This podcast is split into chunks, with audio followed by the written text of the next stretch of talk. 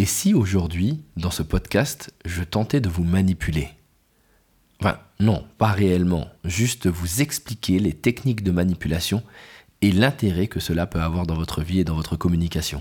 Ça vous tente? C'est parti.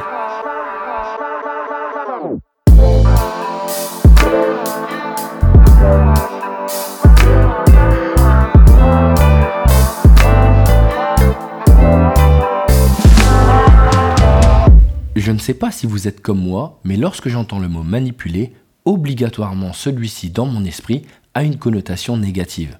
Pourquoi? Je ne sais pas. J'ai l'impression que lorsqu'on me manipule, obligatoirement c'est pour me faire du mal. Ça, j'en étais sûr jusqu'au moment où j'ai lu le livre de Sébastien Bricou, Manipuler, pourquoi et comment, dans lequel celui-ci nous donne par le biais de techniques les intérêts de la manipulation, mais aussi les rouages pour mieux les comprendre. J'ai trouvé ça hyper intéressant et j'ai décidé dans ce podcast de vous donner 5 ou 6 techniques que j'ai trouvées intéressantes au sein de celui-ci. J'espère qu'elles vous plairont. La première, c'est la technique numéro 15. Alors la technique numéro 15, c'est parce que c'est la technique numéro 15 dans le bouquin que je l'appelle comme ça. C'est la technique de la crainte. Alors Manu est en train de nous dire qu'il faut faire peur aux gens c'est de la manipulation. Ben pas réellement en fait. Lorsque je vous dis technique de la crainte, c'est plutôt technique de la crainte puis du soulagement.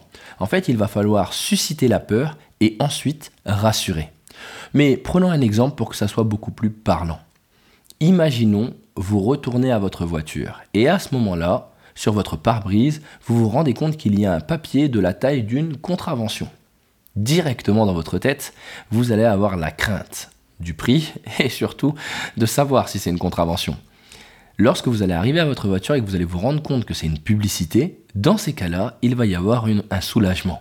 Ah, c'est bon, je n'ai rien. Eh bien, c'est exactement la même technique que l'on va utiliser en fait lorsqu'on va donner une information. On va commencer par donner une crainte à la personne en lui donnant une grosse information erronée peut-être, et ensuite on va la rassurer avec notre information pour que celle-ci puisse plus facilement en fait rentrer dans son esprit et peut-être avoir une approbation. La deuxième technique que j'ai trouvée intéressante est la technique numéro 17, c'est-à-dire vous êtes libre de refuser. Enfin, moi je l'ai appelé l'illusion de la liberté. Oui, parce que si on regarde bien, les gens n'aiment pas qu'on les oblige. En fait, ils aiment avoir le choix. Ils aiment être libres en fait. Libres de faire, libres de donner, libres de choisir ce qu'ils ont envie de faire en fait, on a plus de chances d'obtenir ce qu'on veut d'eux si on leur laisse le choix. Alors, vous l'avez déjà entendu, vous avez peut-être été victime de ces phrases qui sont des illusions de liberté. Exemple. Oh, vous donnez euh, ce que vous voulez. Hein. Votre participation est la bienvenue. Alors, vous savez, vous êtes libre de refuser. C'est toi qui vois. Oh, et tu fais comme tu veux. Oh, qu'est-ce qu'elle est belle celle-là. Tu fais comme tu veux. On enchaîne sur la troisième technique, la technique de la distinction. Alors sachez que ce podcast, euh, je le fais pour tous les gens qui l'écoutent, mais c'est surtout pour vous là. Ouais, c'est vraiment important pour vous seulement. Cette technique est assez simple, c'est de mettre en valeur l'autre en lui donnant l'impression qu'il est unique. La flatterie, ah ça marche tout le temps. En accordant un traitement de faveur à quelqu'un, on provoque chez lui le désir de nous faire plaisir en retour ou de, ou de nous remercier d'une autre façon. En fait, c'est assez bizarre, mais la réciprocité est une tendance humaine et il faut savoir l'utiliser.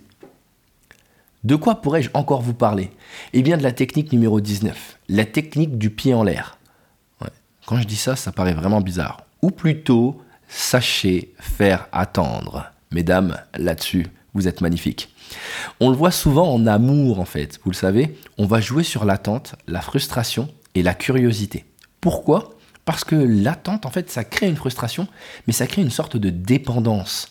En fait, on a envie euh, d'obtenir de l'autre euh, l'information, on a envie euh, qu'il nous dise oui. En fait, ça nous tient en haleine, et de ce fait, obligatoirement, nous sommes beaucoup plus à même d'entendre ce que la personne va dire et de l'écouter. Mais par contre, c'est tout un art.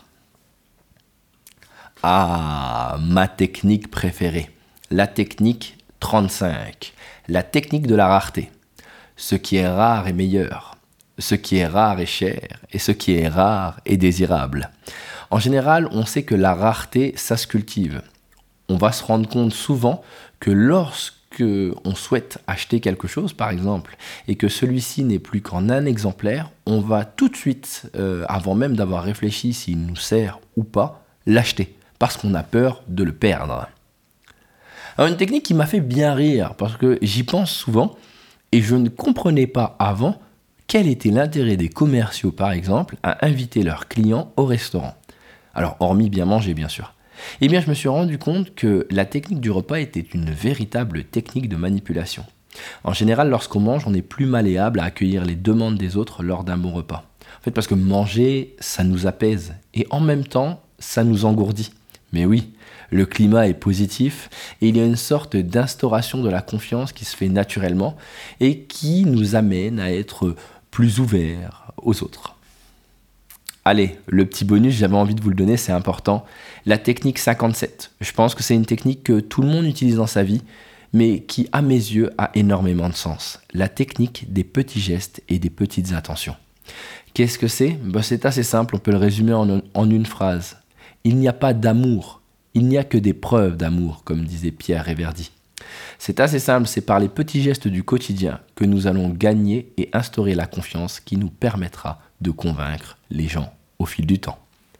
Waouh Eh bien, si avec toute cette technique, avec toutes ces techniques, vous n'avez pas encore d'idée pour essayer de convaincre les gens, je ne sais plus quoi faire. Enfin si, je vous propose de lire le bouquin euh, dont je vous ai parlé aujourd'hui, parce que celui-ci est vraiment une mine d'informations. Sans vouloir manipuler de manière négative, il vous permet de mieux comprendre en fait les techniques de manipulation et surtout les déjouer. Et ça, c'est réellement important. Alors, j'espère que vous avez apprécié ce deuxième épisode du podcast La Manutinale. Je compte sur vous, si vous le souhaitez, pour me faire des commentaires, me faire des retours. Peut-être que vous avez lu le livre ou peut-être que vous aviez des informations supplémentaires à donner. Eh bien, n'hésitez pas. Vous pouvez me contacter sur Twitter avec euh, mon arrobas Kwasi, K-W-A-S-I, et je me ferai un plaisir de répondre à vos différentes questions et même à prendre en compte vos commentaires pour les prochains podcasts. J'espère que vous avez aimé cet épisode. Je vous souhaite à tous une très belle journée. Je vous dis à demain et bien sûr, prenez soin de vous. Yeah.